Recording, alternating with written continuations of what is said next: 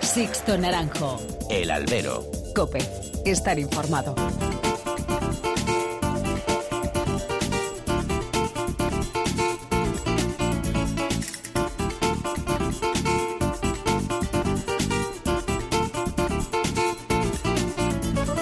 ¿Qué tal? Muy buenas y bienvenidos a esta nueva emisión del Albero, a la cita con los toros que tenéis todas las semanas aquí en cope.es. Han recibido un cordial saludo de quien nos habla de Sixto Naranjo en nombre de todo el equipo que realiza este programa. Primero fue a través de la Asociación Tauromaquias Integradas. Ahora también se han alzado voces en el segundo Congreso Internacional de Tauromaquia que se ha celebrado este último fin de semana en Murcia. Reducir la sangre de la fiesta de los toros, evolucionar hacia un espectáculo menos cruento, según algunos. Todo es perceptible de mejora, también la fiesta, efectivamente, y estoy de acuerdo en buscar soluciones que puedan ser positivas para el desarrollo del espectáculo, de la lidia. Pero ojo, esas soluciones no pueden servir para que la tauromaquia pierda su esencia. Y en esa esencia, la sangre es el espíritu que dota de un sentido ético a este espectáculo. Y si se hace y se buscan soluciones, que sea por convencimiento propio, no para buscar acallar a voces antitaurinas y animalistas. Ellos van a ir a por nosotros con o sin sangre, que nadie lo dude. La fiesta de los toros se basa en un rito en el que un hombre y un animal luchan con la muerte presente durante la lidia. El tributo de sangre siempre ha estado ahí y es parte de esa esencia. La tauromaquia no puede convertirse en un ballet inocuo. La emoción, la lucha, la lidia es como es. Puede avanzarse en distintos puntos a mejorar, pero sin alterar la letra y el espíritu que dicta el espectáculo que tanto amamos, la tauromaquia. Comenzamos. Sixto Naranjo. El albero. Cope. Estar informado.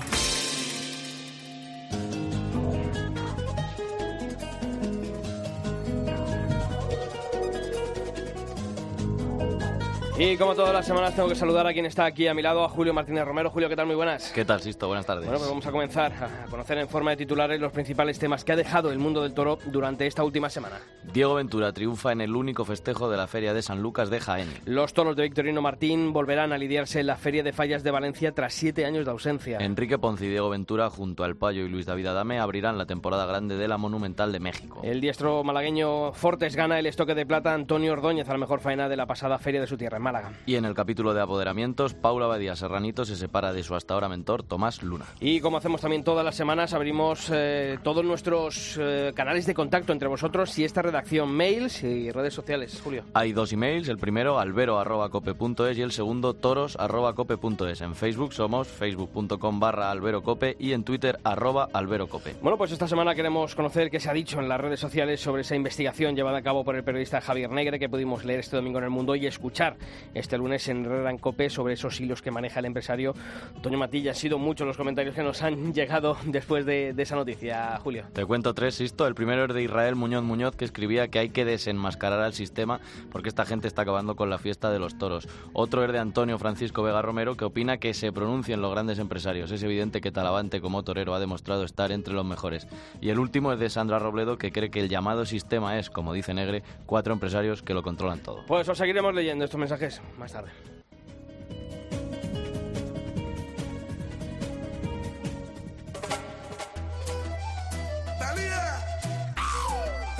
Sixto Naranjo. El albero. Cope. Estar informado.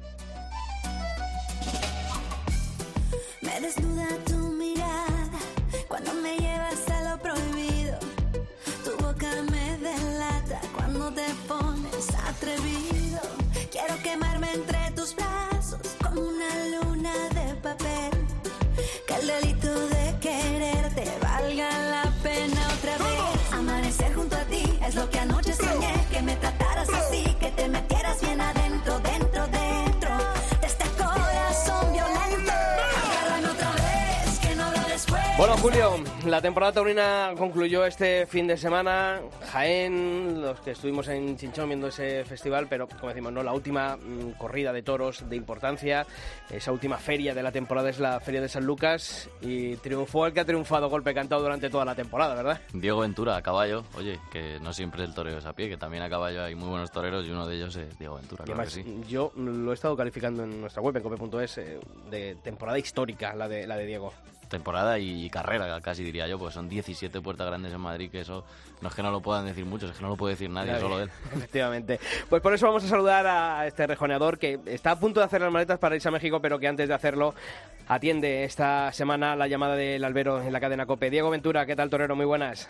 Hola, muy buenas, ¿qué tal? Muy bien. Oye, qué gusto terminar la temporada española, en este caso europea, con, con ese triunfo en Jaén, ¿verdad? Sí, la verdad que, que fue bonito, ¿no? Eh, el haber empezado en, en Illescas, la primera corrida del año, con una puerta grande y terminar en Jaén con otra puerta grande, pues la verdad que, ha sido una temporada muy bonita y, sobre todo con, con cosas históricas a lo largo de, la temporada que, también hace que, que uno se sienta orgulloso, ¿no? Diego, con ya toda tu carrera mm, a cuestas y bueno, pues cuando uno echa la vista atrás y ve lo realizado, sobre todo esta temporada, ¿no? Porque el ir subiendo el listón cada año es más difícil. Pero llegar a las cotas, ¿no? A las que has llegado este año, eh, cortar un rabo en Madrid eh, es hacer ya, bueno, formar parte de, de la historia del toreo, pero después encerrarte con seis toros también en, en la feria de otoño. Todo lo conquistado a lo largo de, de todo un año, mm, los rabos que has, eh, que has cortado en otras plazas, esas actuaciones en esas plazas de importancia. Mm, Yo digo, ¿dó- ¿dónde está el límite, Diego? ¿Dónde está el, techo de Diego Ventura?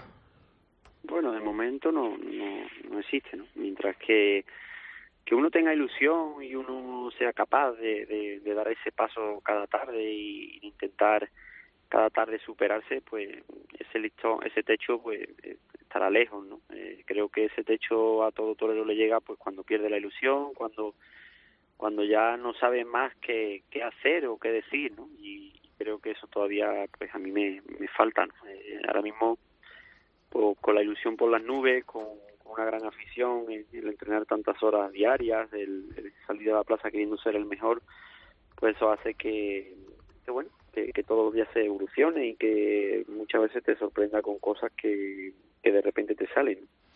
¿Qué tal, Diego? Buenas tardes. Eh, hablábamos de, esta corrida última de, de Jaén y la penúltima creo que fue la de, la de Zaragoza con ese triunfo de cuatro orejas, pero si nos vamos quizá a una de las más importantes, no por el resultado que también seguramente sea la encerrona en Madrid, y te voy a hablar de, de Madrid, ¿no? De tus actuaciones en las ventas. Son 27 tardes, 17 puertas grandes, 52 orejas, un rabo. Y quizá las cuatro tardes clave, pues seguramente fuese la primera en el año 2000, en 2008, que fue la primera tarde en la que cortas cuatro orejas. Y las dos últimas, ¿no? Que fue la de que en la que cortaste el rabo y también la, la encerrona. De puertas para afuera quizás son las que más llaman la atención, pero si las analizas tú, esas 27, ¿con cuál te quedarías de, de, esas 27 tardes? Bueno, yo creo que la más importante de todas fue, eh, ha habido varias, ¿no? Pero ha habido dos o tres que, que a mí me han marcado mucho. ¿no? Quizás fuera la primera, porque estaba en ese punto en el que ya tenía pensado quitarme, ¿no? Dejar de torear, porque no. Primero, eh, vengo de una familia humilde y, no podía sostenerme en, en esto, ¿no? Eh, ya, pues mis padres todos no, no podíamos seguir manteniendo esto y bueno fuimos a, a Madrid a Madrid en, en octubre pues mm, a tirar ya la, la toalla no a ver si teníamos suerte pero si no después de esa corrida pues tenía pensado quitarme no curiosamente pues bueno eh, una corrida muy fuerte de Fidel San Román en la cual no no quería torear eh, prácticamente nadie y te llama la empresa pues así ya de últimas no pa, porque nadie la quería torear y bueno eh, ahí eh, ese día que abro la puerta grande pues cambia mi vida, ¿no? Cambia mi vida porque si no llega a ser por eso, pues me hubiera retirado, ¿no? Luego está claro que, que ha habido cosas muy importantes, ¿no? Pero quizás la del rabo y, y esta de los seis toros, pues ha sido marcar historia, ¿no? Eh, no es fácil marcar historia en, la temporada, en- sobre todo en una plaza como Madrid, la plaza más importante del mundo, y cortar un rabo y, y después eh, en escasos meses enfrentarte a, a seis toros y, y sobre todo salir con una nueva puerta grande y una cosa muy importante, ¿no? El llenar una plaza como Madrid eh, fuera de abono, un tío solo, eh, bueno, no es nada fácil, ¿no? Lo, que he podido conseguir y le doy gracias a, todos esos aficionados que en el momento que, me han hecho falta, pues he sentido el cariño de, los aficionados que, son los que me mantienen vivo. Mm. Diego, antes de, de esa en las ventas, eh, pasabas aquí por, por micrófonos de COPE con el, con el jefe, con Carlos Herrera, y mm, yo me quedé con una frase que dijiste y, y decías, tengo miedo al fracaso. Y claro, yo me pregunto, joder, un rejonador de tu regularidad, con, con esa carrera a tus espaldas, mm, decir que tiene miedo al fracaso, eh, no, mm, em, a mí me resultó eh, extraño, pero, pero supongo no que, que entrar de, de esa responsabilidad eh, por toda la expectación levantada, uno se tiene que sentir, ¿no? El, el centro del, del, universo casi, ¿no? De, y, y, yo creo que ahí, ahí puede estar ese miedo al fracaso que comentabas. Totalmente. Date cuenta que, que bueno, que, que hay muchos toreros buenos, rejonadores buenos, pero uno no puede ser bueno, ¿no? Tiene que ser crack, tiene que ser el que marca un antes y un después. En el fútbol, pues bueno, está Messi, está Ronaldo, eh, que todos sabemos que son grandes jugadores, pero es que no vale con ser grandes jugador, sino vale que el día clave, en el momento clave, no falle. O sea, eh, son momentos en la vida, ¿no? Eh, y en esos momentos es cuando no se puede fallar. Eh, Madrid los seis toros pues era un día clave, ¿no? Era un día clave por muchas razones, ¿no? Primero, como te decía, el, el ir fuera de abono, el llenar la plaza, eh, eso era lo principal.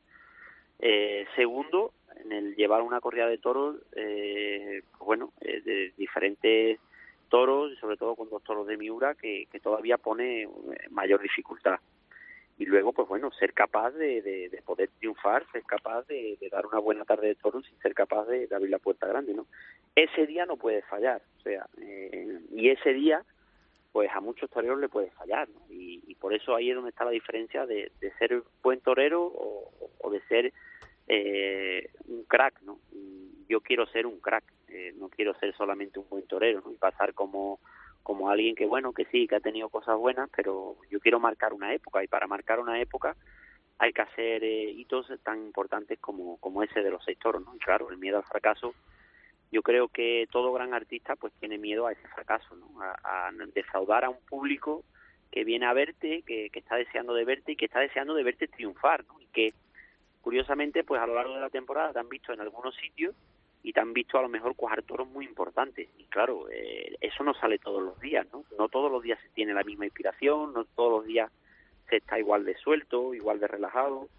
Son momentos en días como lo, los seis toros de Madrid, son días que, que vas con mucha presión, con muchos nervios, y es difícil, ¿no? El, que las cosas rueden, ¿no? Eh, y bueno, el ver a Madrid ese día con esa expectación, el ver que los cuatro primeros toros eh, hubo cosas interesantes, pero no rompía la tarde, ¿no? Luego hubo toros que podía haber cortado orejas que, que pinché y, la tarde no rompía, ¿no? Y, arreglar la tarde en los dos últimos toros, sobre todo en un toro de Miura, pues, y la última faena, ¿no? Al sexto toro, que, creo que fue una faena súper importante, pues, pues bueno, eh, son de esos días, como decía, que, que no se puede fallar. En el mundo del toro, Diego, para, para ser un crack, como tú dices, pues siempre se ha dicho, y creo que es así, que hay que torear en todas las plazas, sobre todo en las de primera, con todos los toros, con todas las figuras. En Bilbao y en Pamplona, yo ya no sé si, si ya lo das casi por perdido, porque un año pasan los años y, no te vemos. Este año quizá el que, ha el que ha faltado ha sido Sevilla, porque has querido, pero también por una decisión personal. El año que viene, yo sé que quieres volver a Sevilla, pero no sé si no sé cómo están las cosas.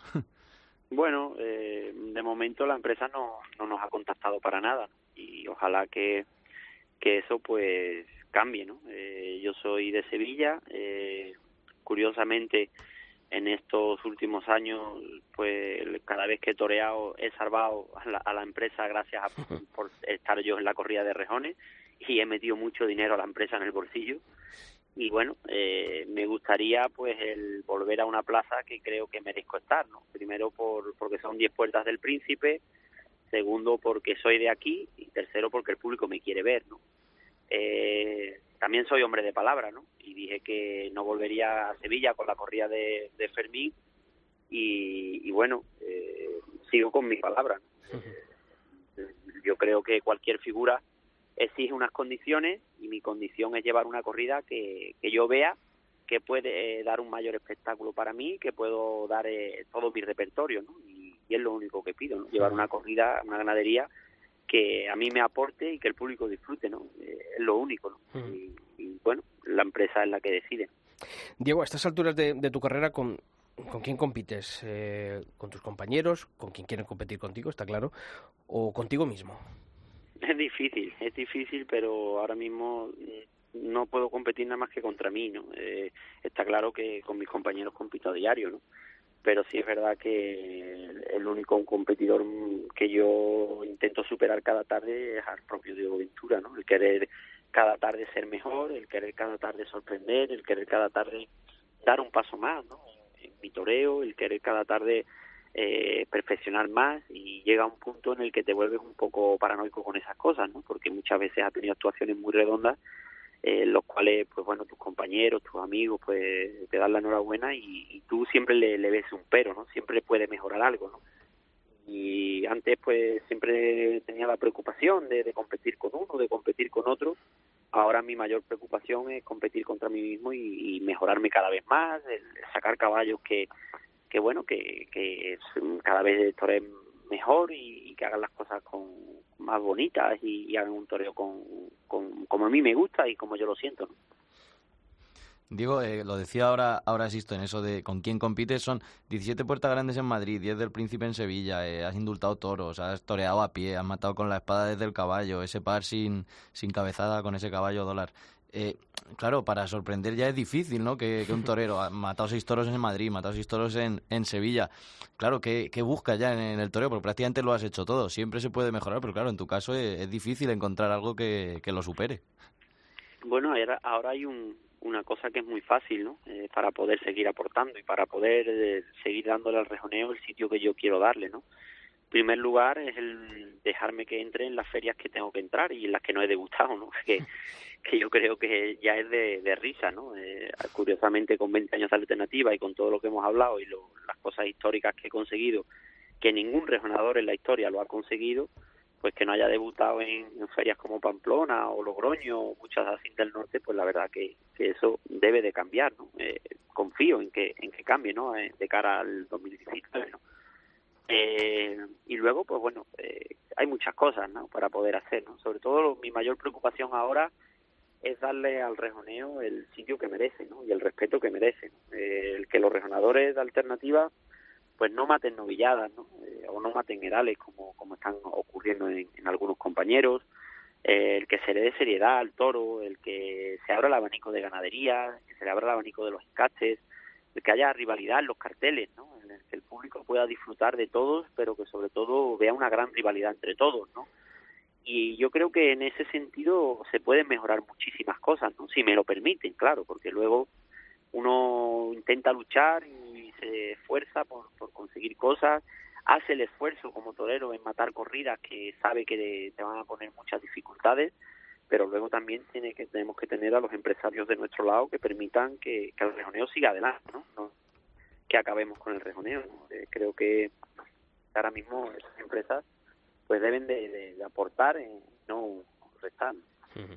Pues Diego Ventura, darte la enhorabuena por todo lo realizado, desearte toda la suerte del mundo para lo que está por llegar, en este caso lo más cercano, esa temporada mexicana que, que vas a comenzar creo que el 2 de, noviembre, te vas ya para allá para preparar eh, todo y que la temporada de 2019 como mínimo, como mínimo, como mínimo sea como esta y de ahí para arriba, que no es poco, pero, pero yo creo que hay, hay materia prima para, para poder alcanzarlo. Muchas gracias como siempre por atender la llamada de la COPE.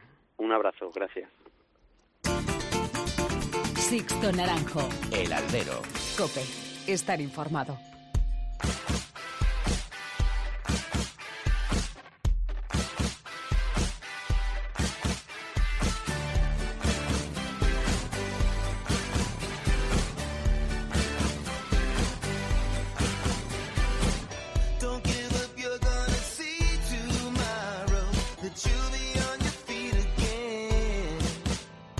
Y como todas las semanas ya sabéis que en nuestra web, en cope.es barra toros, actualizamos todas las noticias que deja la actualidad del mundo del toro. Julio, esta semana vamos a comenzar este repaso uh, conociendo una novedad los toros de Victorino Martín van a volver a liderarse en 2019 en la Feria de Fallas de Valencia. Será siete años después de su última aparición por las fallas. La última incursión del hierro de Victorino en, como digo, en la Feria de Fallas se remonta al año 2012, en un festejo en el que tomaron parte los diestros Juan Bautista, Manuel Jesús El Cid y Alberto Aguilar. Y saltamos el charco porque la temporada en México está a punto de comenzar. Bueno, no, está a punto, no, ya ha comenzado, ya en Aguascalientes y en Guadalajara ya ha habido festejos este último fin de semana, pero en la Monumental en México ya hay carteles para esa gran temporada grande que es, bueno, pues el epicentro de la temporada allí en este país. Pues sí, estará nuestro protagonista de ahora mismo, Diego Ventura, también el diestro Enrique Ponce, que son los que compartirán el primer cartel con los mexicanos Octavio García del Payo y Luis David Adame en, en ese primer festejo de esta temporada grande 2018-2019 México. Ese festejo será el domingo 11 de noviembre en una corrida en la que se lidiarán reses de Barralba y de Villa Carmela. Entre los toreros españoles anunciados en esta primera parte de la temporada grande destaca la presencia de Morante de la Puebla el domingo 12 de diciembre, la despedida de Juan José Padilla de la afición mexicana el domingo 16 y la contratación de última hora tanto de Diego Urdiales como del rejoneador Andy Cartagena. Los carteles completos pues en cope.es. Y como suele ocurrir por estas fechas, continúa el baile de apoderamientos. Esta última semana hemos sabido que el diestro, Paula Badía Serranito, y el taurino Tomás Luna han decidido separar sus caminos después de dos años de trabajo en común. El torero aragonés ha concluido su temporada de 2018 con solo dos paseillos trenzados. El primero fue en la Feria de Huesca, donde cayó herido, y el segundo de ellos en la Feria del Pilar de Zaragoza, y en ambas ocasiones Serranito lidió reses de Adolfo Martín. Y como hacemos siempre en estas fechas, abrimos capítulo para vosotros, para las peñas, las asociaciones taurinas, que con el final de temporada arrancáis un otoño e invierno llenos de actividades para hacerlas llegar aquí al albero. Tenéis dos correos, albero.cope.es o toros.cope.es, como por ejemplo... La Unión de Abonados y Aficionados Taurinos de Madrid, que retoma sus almuerzos taurinos este jueves 25 de octubre. Este primer almuerzo tendrá como protagonistas al novillero Francisco de Manuel y al subalterno Fernando Sánchez, premiados ambos por la Unión por sus actuaciones en el último San Isidro. Y también... Eh, el aula de tauromaquia de la Universidad CEU San Pablo celebra este jueves 25 su segunda sesión, una sesión en la que se va a presentar el libro de don Miguel de Unamuno, Visiones Taurómacas, una recopilación de textos taurófilos editados precisamente por esta unión de bibliófilos taurinos de la que es presidente Rafael Cabrera, el director de este aula de tauromaquia. Van a tomar la palabra el catedrático de literatura, don José María Balcels, y el crítico taurino y catedrático de literatura, Andrés Amorós. Os seguiremos leyendo.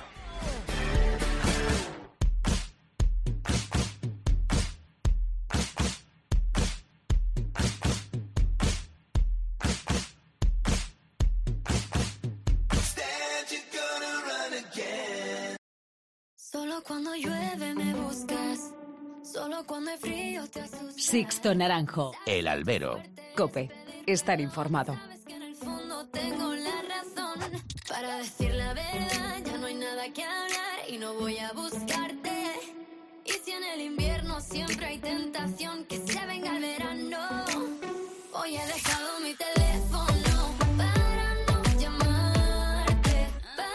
Bueno, Julio, la que se ha liado este fin de semana eh, por esa información, ese artículo que publicaba nuestro compañero Javier Negre en el suplemento Crónica del Mundo y que después lo ampliaba también en Herrera en Cope este lunes.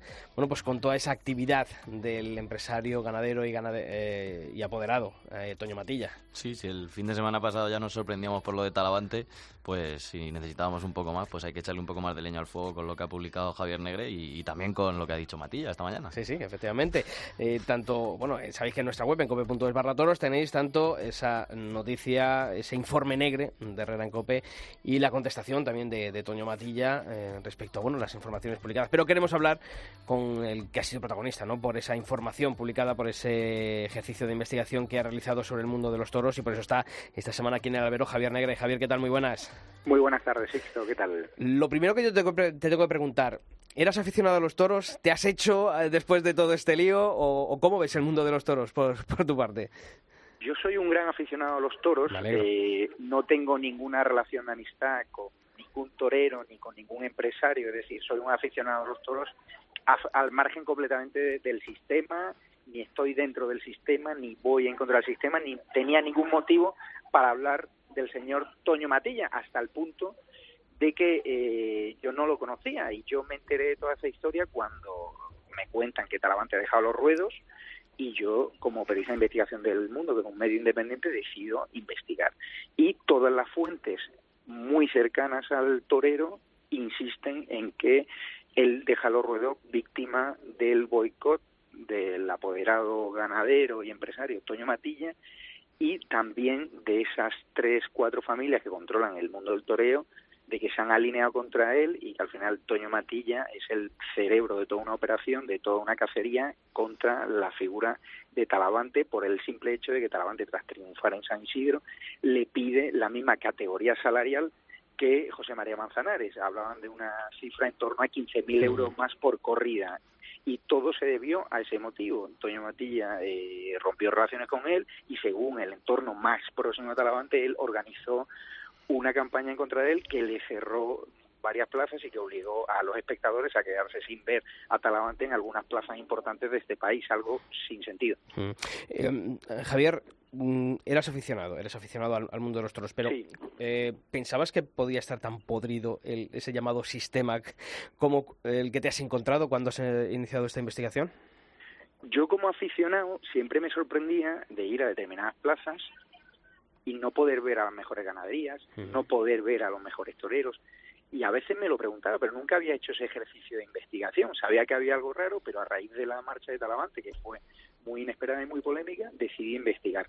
Y me encuentro con que hay un sistema, según fuentes del toreo acreditadas, podrido, donde cuatro familias controlan ganaderías, empresas y plaza de toros y toreros y al final ellos hacen y deshacen de tal manera que hay toreros como López Simón o Diego Urdiales que a pesar de haber hecho grandes corridas se han quedado fuera de importantes carteles. Yo como aficionado al torero lo único que pido a los empresarios es que me ofrezcan siempre al mejor torero con independencia de que estos empresarios lo apoderen o no, porque la figura del empresario barra apoderado no tiene ningún sentido porque siempre el empresario va a querer meter a sus toreros y en cambio el ciudadano de Valladolid o el ciudadano de Palencia querrá ver al torero que esté mejor en forma, no al que sea representado por el dueño de la plaza. Es un conflicto de intereses, hay un oligopolio y yo me pregunto aquí dónde está el la Comisión Nacional de Competencia, porque obviamente hay una competencia desleal de cara a esos toreros que van por libre, porque a día de hoy solo hay dos, tres toreros que pueden ir por libre, es decir, al margen del sistema, que son José Tomás,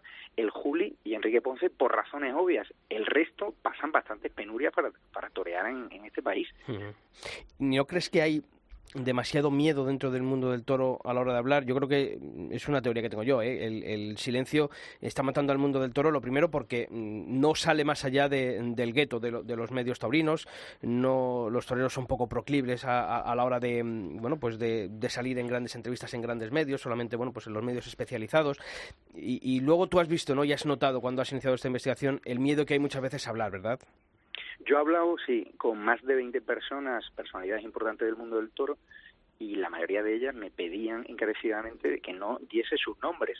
Me decía un conocido ganadero, dice, es que si tú das mi nombre en este reportaje, o tengo que matar a Toño Matilla o tengo que irme al paro, tengo que cerrar la ganadería. Por lo tanto, me he encontrado con muchísimo miedo porque el ganadero y empresario Toño Matilla es una figura que despierta mucho temor y mucho respeto dentro del sector donde si vas al margen del sistema y te conviertes en crítico del sistema, pues te pasa como a el gran Acevedo, eh, editor de Cuadernos de Tauromaquia, o Paco Cañamero, que son periodistas completamente independientes que van al margen del sistema, que pasan bastantes penurias y reciben la crítica del gremio continuamente. Y yo solo quiero decir una cosa, yo no tengo ningún mérito.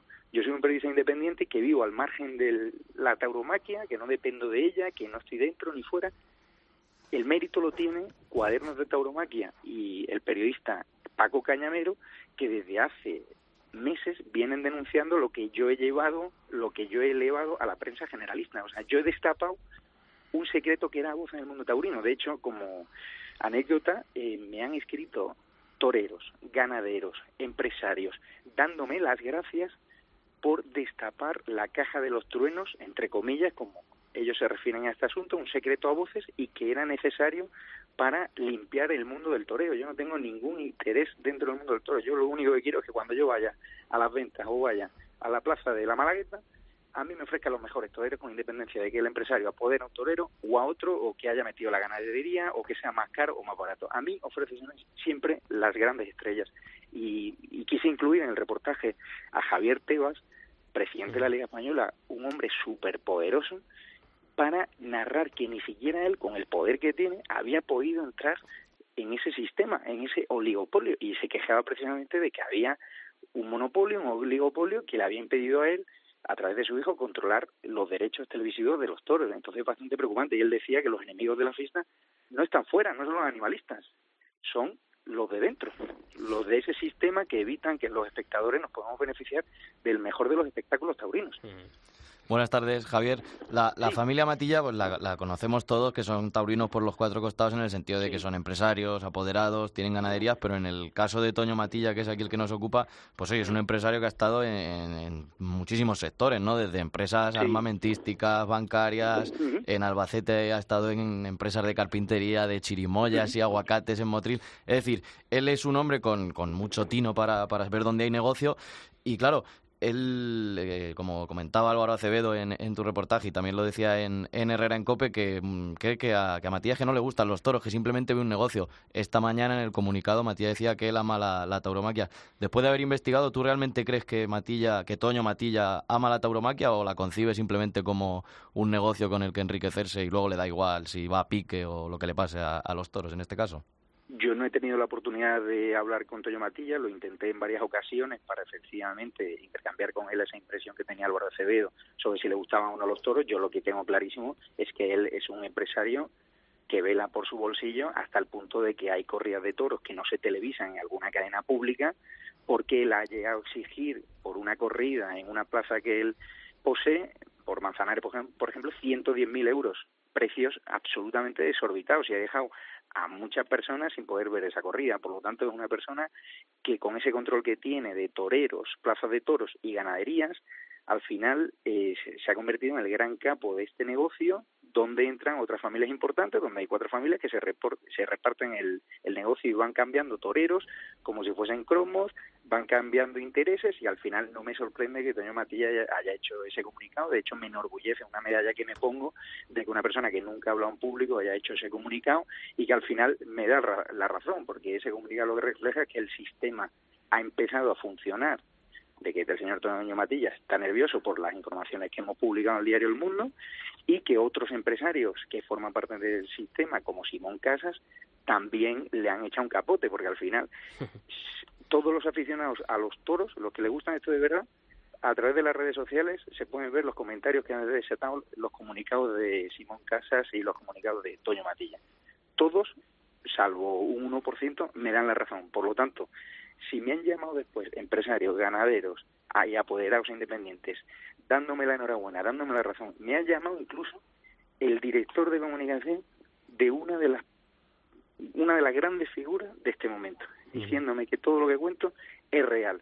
Pues yo nunca me había pasado de forma tan tajante con un reportaje, por lo tanto era un secreto a voces. Yo simplemente he elevado una denuncia que había hecho Cuadernos de Tauromaquia al señor Acevedo y Paco Cañamero a la escena pública, a la escena generalista, y ha tenido un impacto que yo me alegro porque me encanta la fiesta y a mí mmm, esto lo único que me ha hecho ver es que los toros interesan mucho y que hay una gran afición y que yo te doy la enhorabuena Sixto porque a través del albero los aficionados podamos seguir la actualidad del mundo taurino. Hay que hace falta apoyar más al mundo taurino, pero los primeros que tienen que apoyarlo son los cuatro empresarios que controlan este sector de forma eh, oligopolística y eso hay que acabar con ello. Uh -huh. Igual que se ha hecho en el fútbol, por ejemplo. Y yo, y yo te pregunto, por último, eh, ¿tú crees que, que ese bueno pues sector tan tan cerrado como es el empresarial eh, taurino, mmm, ¿ves visos de, de, que pueda haber una evolución, de que pueda entrar eh, mayor competencia en el sector empresarial taurino o, o esto lo ves complicado de cambiar? Es complicado. Lo que me decía Asociaciones Taurinas y el propio Javier Tebas es que o interviene el gobierno con un real decreto que regule y fije la competencia en el sector y que impida a los empresarios ser a la vez apoderados o es imposible porque este sistema controlado por cuatro familias lo que está provocando es que la figura del apoderado independiente se vaya a la extinción o que empresarios pequeños que controlaban plazas pequeñitas de tercera y segunda y que las cuidaban con mimo y, y trataban de llevar a sus espectadores el mejor espectáculo taurino y no plazas medio llenas con guiris y compañía, pues al final te das cuenta que es complicado romper este sistema, es muy complicado. Entonces, es importante que la figura del empresario pequeño que cuida su plaza eh, se le proteja, que el apoderado independiente se le proteja y que los toreros que se juegan la vida en la plaza no lo hagan por dos duros o que los novilleros no tengan que no tengan que pagar por ir a una plaza de toros a jugarse la vida, sino que hay que apoyar la fiesta con subvenciones y también con los empresarios que traten de ofrecer el mejor espectáculo taurino y proteger, sino que le pregunten a Diego Ventura, desde que rompió con Matilla, ¿por qué no volvió a torear ninguna de sus plazas? El señor Matilla dice hoy en el comunicado, no, es que yo no tengo suficiente poder. Digo, si tú no tienes poder, controlando plazas, controlando ganadería, tres hierras, y controlando a los toreros, a Manzanares, a Fandi, a Padilla en su año de despedida, y ahora Morante, ¿quién tiene poder en el mundo de los toros? ¿Lo tengo yo? ¿Quién lo tiene? Por lo tanto. El comunicado no tiene ni pie ni cabeza y ahora yo lo que espero es que va a haber una reacción por parte del sistema que tiene a voceros y que tiene a personas que forman parte de él que quieren desacreditar mi información, pero yo me quedo con esas llamadas y esos mensajes y esas pruebas que me han mandado más personas del mundo del toro contra el señor Toño Matilla, que si mi periódico El Mundo decide que las tenemos que publicar, las publicaremos, porque esto no va a parar aquí. Se han, se han puesto en contacto conmigo un montón de personas relacionadas con el mundo del toro ofreciendo más información. Y yo no tengo nada personal contra el señor Toño Matilla. Yo lo único que espero es que los toros se limpien por dentro y nos ofrezcan a los aficionados el mejor de los espectáculos.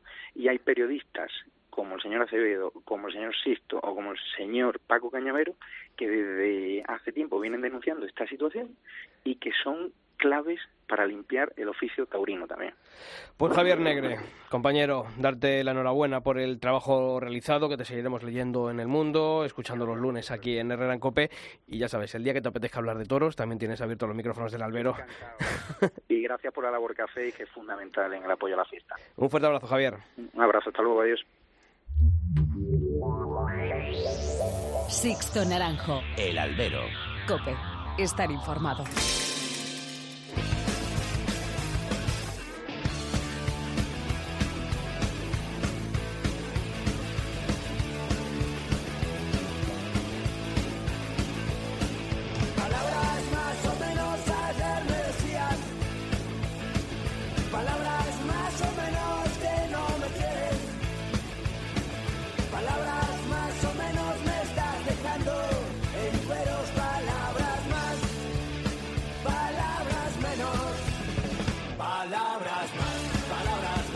Bueno, pues enfilamos estos últimos minutos del albero, tiempo para análisis, tiempo para la tertulia. Eh, Julio, esto, bueno, oye, ha estado animado el final de temporada, ¿eh? Con, con este reportaje de, de Javier Negre. Vaya, vaya que se ha estado animado por la parte mala de que se vaya a Talavante. Cara, yo creo que eso es lo único que, que falta por hablar, porque decía, decía Javier que, que Matilla en el comunicado como que salta contra, pero yo creo que también Matilla eh, hace mucho hincapié en, en, la, en Talavante, en el y él lo sabe, en casi como que lanzándole la pelota a Talavante para que él para que él salga a hablar y defenderse o decir, oye, pues lo que dice Javier es mentira y lo que yo digo es verdad, o... pero bueno, falta Talavante Yo, yo lo digo, es- yo creo que es un asunto que, se, que dentro del mundo del toro todo el era Sí, se sabía. populi, o sea, mm, esto se sabía. Lo único que ha saltado a las grandes páginas, eh, en este caso del mundo, a las ondas de mayor repercusión como es Herrera en Cope. Y bueno, por ejemplo, la noticia eh, de la sección del Informe Negre, esta de Toño Matilla, el capo taurino que ha acabado con Talavante, es la noticia más leída de los últimos días en nuestra web, en cope.es. Luego, eh, yo creo que era lo que faltaba, ¿no? Que se supiese, que el gran público, que, que la gran masa supiese, bueno, pues muchas veces esos tejemanejes que han quedado siempre aquí. Y, y un poquito de, de ese nerviosismo que decía eh, Javier eh, Negre es, por ejemplo, la reacción, ¿no? De, de Simón Casa, por ejemplo, ¿no? En Mundo Toro, con unas declaraciones en favor de, de Toño Matilla. Bueno, pues eh, lo que hay que ver, ¿no? Lo que hay que llegar a ver. No, está, está, está claro, pues hombre, los empresarios, muchos que bueno han sido socios en, en el Mediterráneo y en cantidad de empresas han sido socios y evidentemente se apoyan y se defienden. Si es un sector monopolista o hay cierto oligopolio, pues hombre, en cuanto a porcentajes y números, pues es verdad que no, pero claro, si te pones a ver en eh, pues la colaboración que firman al principio para que tu torero esté aquí, el mío esté allí, en esta plaza, ¿no? Al final en las plazas más importantes yo creo que sí que hay más monopolio, claro, en el circuito de tercera esta gente ni siquiera entra. Claro. Yo creo que esto es una consecuencia y vamos a meter también en el, en el debate, antes de que luego nos hable de su feria, a un buen amigo, a José Luis Marín Bailes, director de Jaén Taurino, que nos saluda desde allí, desde esa tierra tan preciosa como es Jaén. José Luis, ¿qué tal? Muy buenas. Hola, Sisto, buenas tardes y encantado de saludarte un año más por San Lucas. Oye, est- estamos hablando de, este reportaje eh, de Javier Negre sobre, bueno, pues todos esos tejemanejes en el mundo empresarial eh, que hay en el mundo del toro. Y yo hago una reflexión. Esto yo creo que todo, si ya de por sí era un mundo cerrado de los empresarios, yo creo que la crisis lo que a lo que abocó al mundo del toro fue a que muchas casas empresariales, bueno, pues han menguado muchísimo su poder. Por ejemplo, los Chopera no son lo que eran hace 15, 20 años. Ellos han tenido que poner en manos de, de Bayeres, por ejemplo, para, para salvaguardar algunas de sus plazas y de sus ferias. Y esto ha quedado reducido, pues precisamente, a, como comentaba Javier, a cuatro empresas, ¿no? A Simón Casas, a Toño Matilla, a Ramón Valencia por la importancia que tiene Sevilla y a ese grupo Bayeres. Esa es una de las, de las mm, consecuencias negativas, ¿no, eh, José Luis, de, esa crisis, ¿no? Y al final, bueno, pues lo que acaba convirtiéndose es en el, en el interés y en el negocio de, de unos pocos.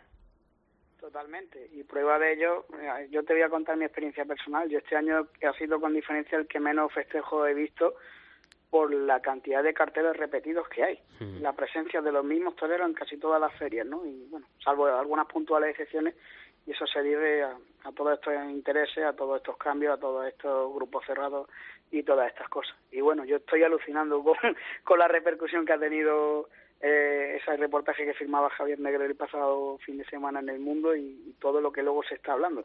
Y respecto a este tema, falta por hablar talavante y yo me quedo con una, con una frase el que calla otorga. Mm, claro, pero es que yo por eso siempre me quejo, ¿no? De, de, ese, de ese silencio que hay en el mundo del toro, de ese no salir a dar la cara. Correcto. Porque, oye, al final a uno le están atacando, le están diciendo, no le están diciendo. Ahora, oye, ha sido muy claro eh, Toño Matilla en el comunicado, ¿eh?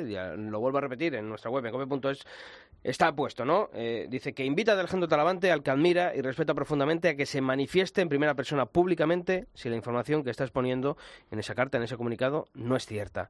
Bueno, pues ahí lo tiene claro Alejandro Talavante, ¿no? Y pasa como en todos los mundos, ¿no? Yo creo que, oye, y efectivamente al final si tú te callas, pues parece que estás otorgando la verdad. Oye, Javier Negre publicó una cosa, Toño Matilla ha considerado mmm, que merecía la pena el contestar y ha contestado. Nosotros nos ha enviado ese comunicado con derecho a réplica y, oye, pues mm, en nuestra, en nuestra casa aquí, pues ha tenido la opción de, que le hemos publicado esa contestación. Pero ahora está Talavante también que tendría que dar un paso al frente y decir, oye, esto es lo que pasa o no pasa, ¿no? Y no es ajeno o sea que te lo sabe todo. Es que, todo esto va... va Talavante ha leído esto, escuchará el programa seguramente, y habrá escuchado todo y sabrá lo que pasa. Y al final es el que está en negociaciones, es el que estuvo ese 1 de junio en Granada con Matilla y sabe si hubo bronca o no hubo bronca.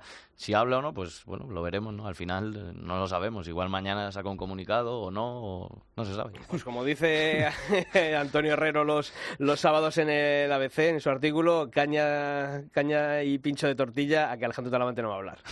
Vale. lo jugamos. bueno, pues eh, una vez, bueno, pues eh, haber comentado eh, este tema, José Luis, a ti te hemos llamado para hablar de, mm, iba a decir de la feria de Jaén, pero en este caso es del festejo de, de San Lucas, ¿no? Porque Oye, qué pena. Eh, todos los años es verdad que, hablamos, pero este año no sé si decir que, ha tocado fondo, pero claro, ver una feria tan importancia de San Lucas, que siempre ha tenido el calendario taurino español, con un solo festejo, si a los que somos de fuera se nos cae el alma a los pies, a uno de Jaén no sé por dónde debe estar el alma. Pues tú imagínate cómo, cómo nos podemos sentir aquí. Yo tengo muchos amigos, Sisto, que este año decidieron no ir, no a la feria, a la corrida que tuvimos en la feria con esta corrida yo creo que me tengo que retrotraer en el tiempo. Bueno, hace cinco años hubo una corrida también puntual, pero porque es que a una semana de la feria no había empresa y se, se consiguieron salvar los muebles precisamente y paradójicamente en la corrida en la que se conmemoraba el cincuentenario de la plaza. Pero yo creo que me tengo que ir casi, casi, casi 30 años atrás, cuando yo era muy pequeño, para recordar un solo festejo por San Lucas. Eh, aquí pasa una cosa hemos, tenido nada más que una corrida con las figuras a las cuales yo como aficionado agradezco que hayan podido hacer el esfuerzo por venir a Jaén. Bueno, y ya no solo hacer el esfuerzo, que hayan querido venir a Jaén. Ojo, Ponce, Diego Ventura y el Fandi. Eh, por las fuentes que yo tengo y la información que yo tengo, me consta que el empresario eh, quería dar dos festejos, incluso se hablaba, se hablaba de algo que, bueno, era tan raro como dar una corrida el primer fin de semana de feria y otra el segundo fin de semana de feria. Eso es una cosa inusual, pero bueno, eso era algo que estaba ahí. Se hablaba de varios nombres, se hablaba de varias figuras y al final el tiempo se echaba encima y teníamos nada más que una corrida de toro. Cuando, poneros en mi, en mi, situación, cuando tú ves la temporada entera pasar ve a los toreros que van sonando, que van triunfando, a, los a los que dan el campanazo y, salen adelante y son la, revelación. Estás esperando que llegue todo el año entero a que, a que llegue la feria de tu ciudad y te encuentras con un, con un solo festejo. Eso, eso es muy triste. Si a eso encima le, sumas que, no se crea ni siquiera ambiente, un ambiente previo, pues el sábado pasado en los toros estamos casi, por muchos por, por, por cumplir, por así decirlo, otros por el hecho de ir a los toros en feria como, como algo casi casi obligatorio. Pero una, una sensación, insisto, muy muy triste. A eso encima de sumas que estuvo toda la mañana lloviendo y por la tarde nos pelamos de frío allí, fue una sensación muy desangelada. Y luego el resultado artístico como tal, bueno, Diego Ventura sale a hombros, pero el resultado bastante cortito, bastante pobre.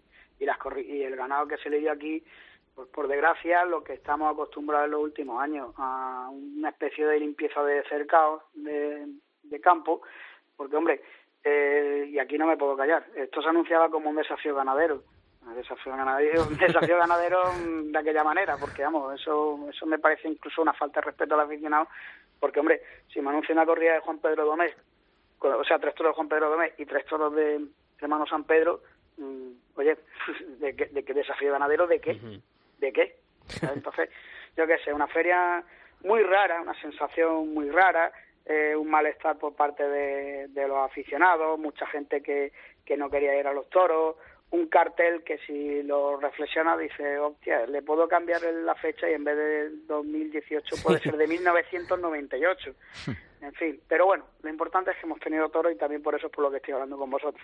Y José Luis, decías tú de echar 20 años atrás al 98, pero hace 10 años en Jaén se daban 7, 8, 9 festejos. ¿Cómo en, es cierto que la fiesta ha ido, ha ido, ha ido cayendo el número de festejos por la crisis y en general por lo que hablan, ¿no? Porque son los mismos toreros, unos se van y no llegan otros. Pero ¿cómo en el caso de Jaén, cómo, cómo es tan brutal ese descenso, ¿no? De pasar de 10 festejos hace 10 años a, a uno. Tiene su explicación, tiene su explicación eh, Sisto si lo conoce, porque cada año cuando hablo en el albero hablo de menos festejos, ¿no? y más o menos explico, explico la situación. Fijaros, eh, hace 20 años aquí en Jaén batimos un récord que no se va a poder, vamos, no se va a volver a producir, yo creo, en la vida. En una sola temporada tuvimos 17 festejos aquí en la capital, una auténtica barbaridad. Estamos hablando de la época de, de Paco Dorado como empresario de Jaén, con Curro Romero, con Manzanares, con una corrida de Guardiola, con un rejonador en la capital como era Álvaro Montes, con un matador en la capital como era Juan Carlos García, con cuatro o cinco novilleros sin caballo, en fin, un digamos, tremendo. De hecho, ese, ese año ese año debutó eh, como matador de toro en el Jaén Rafael de Paula, que tiene narices. Debutar con más de 60 años en, en nuestra ciudad. Bueno, pues eso pasó hace 20 años. Estamos hablando de otra época donde el dinero corría con alegría, donde el ayuntamiento aportaba, y este empresario que vino por aquí pues tiró la casa por la ventana y bueno, de hecho también en aquella época fue cuando se inauguró la cubierta, que parece que mucha gente se le olvidó que la Plaza de de Jaén tuvo una cubierta. Que se la llevó el viento, pero bueno, algún tiempo estuvo puesta. Sí, sí, y de hecho hay un famoso chiste aquí en Jaén. Esa, esa mm, cubierta se le conoce de aquí de cierta manera, que por respeto a los oyentes no lo voy a decir, porque sirvió para una sola corrida. Y con eso lo, con eso lo, digo todo. Bueno, pues ¿qué ha pasado? Pues que en los últimos 10 años la Plaza de Toro de Jaén ha arrastrado una inestabilidad empresarial muy grande. Ha habido empresas que han terminado la temporada, no han salido las cuentas, no han renovado, y de un año para otro eh, pasaba una empresa, una empresa y, y ocurría lo mismo. En este caso concreto se da la circunstancia que la, empresa de Juan Reverte Rey Madaurino es la tercera temporada que está al frente de la, de la plaza. O sea, que esta empresa ha conseguido una cierta estabilidad después de, como digo, años de cinco o seis años seguidos donde las empresas no continuaban. Pero ¿qué pasa? Eh, la crisis apretó fuerte, eh, esta provincia y esta ciudad está reventada, estamos pagando unas consecuencias de la crisis tremendas y yo os lo digo como sé que soy, yo voy a otro sitio y veo una alegría que aquí no me encuentro. Eh, y bueno, pues todo eso se ha ido condicionando. Si a eso le suman que la plaza, bajo mi punto de vista, no se trabaja como debiera, pues luego las consecuencias las tiene ahí, en las taquillas. Tú no puedes llegar eh, teniendo la plaza desde, pongamos por caso, marzo, abril, desde la fecha que sea, eh, y luego me presenta el cartel diez días antes, lo pone en las taquillas, ni siquiera lo presenta oficialmente, y esto mismo que pasa en Jaén pasa en Linares. Eh, luego, dependiendo de la fuerza taquillera que tengan los, los toreros, habrá mayor respuesta o menor del público. Aquí en Jaén además ocurre otra cosa. Tenemos una feria que es bestial, 10 días de feria, 10 días de feria, eso no hay bolsillo que lo aguante. Si luego encima le sumas que hay otra otras ofertas de ocio y ayer lo comentaba con Sisto, aquí tenemos la suerte de tener un equipo de fútbol sala que está en la élite de fútbol sala, pues esta semana ha jugado dos partidos aún con un abono de 25 euros los dos partidos. Si tú me traes a la élite del fútbol sala aquí a Jaén por ese dinero, ¿cómo le vas a pedir a- al aficionado o al público que vaya a gastarse 55, 60, 80, 90 euros en una entrada de toros en un día frío con toreros que lleva viendo 20 años? Pues bueno, ahí os desvelo algunas de las algunas de las claves de lo que nos pasa y de lo que estamos intentando entre los aficionados, entre la prensa, entre todos los que amamos esto y vivimos esto, eh, intentar buscar una solución y se está planteando muy seriamente el debate de cambiar la fecha de los toros en Jaén. Nosotros eh, tenemos dos fiestas locales, una San Lucas, que es la feria grande, y otra en la Virgen de la Capilla en junio. Y están empezando a haber un movimiento que está pidiendo que se replantee la situación y pasemos los toros a junio porque la temporada está en su máximo esplendor. Bien es cierto que coincide con ferias fuertes, tipo Granada, tipo Alicante, tipo Badajoz, Algeciras, más o menos en esas fechas, incluso reci- recién finalizada San Isidro, incluso puede coincidir, pero bueno, es un debate que está que está ahora mismo en la calle, que está ahora mismo entre los aficionados. Yo tengo mi recelo en ese sentido, porque, hombre, mm, hace 70 años toreaba Manolete y, y hace 80 años toreaba, o 90 toreaba Belmonte y Joselito en octubre. Eh, ahora la figura es que, es que fijaros, es que eh, se estaba celebrando la Feria de San Lucas y hay toreros españoles en México. Y en Sí, sí, algunos- con- ya estaban este fin de semana nombre. editoreando, claro. Y, Claro, y por otros a punto de hacer las maletas, porque Ponce no creo que tarde mucho y Diego Ventura ya la- sale para allá esta semana. O sea que fíjate el tiempo, el intervalo que, que van a tener de descanso. Sí, sí, entonces... Y, hay, y, José Luis, ¿hay visos de, de... Hombre, yo no, no voy a decir que se, que se vaya a pasar de un año para otro de uno a, a siete, a seis, siete festejos, pero, pero ¿tú ves posibilidad de que mm, Jaén pueda tener una feria, mm, digamos, de tres corridas de toros y una de rejones o una novillada? Ahora mismo no, ahora mismo no. Y soy, digamos, yo era optimista porque este año las fechas de la feria podían dar esa posibilidad, ya que la fiesta local de San Lucas era el 18 y oye, se podía haber montado cuatro festejos, el jueves, el viernes, el sábado y el domingo. Eh, dos corridas de toros, alguna cosa más y la novillada de la escuela que siempre se ha celebrado. Eh, eso sí se podría hacer, pero una feria tan larga como antiguamente no. No, Jaén no tiene público para tanto. Además, a diferencia de, de otras ferias, esto en octubre, eh, los únicos que se pueden permitir a las 5 a las 6 de la tarde y a los toros un martes un jueves son los pensionistas. Mucha gente está trabajando. Entonces, eh, eh, lo veo complicado. Distinto es que se den más festejos a lo largo del año, que eso sí que ocurre. Nosotros este año hemos tenido tres festejos más aquí. Hemos tenido el Festival del Cáncer, que la gente responde. Hemos tenido dos novilladas de clase práctica de la Escuela Taurina, que la gente responde.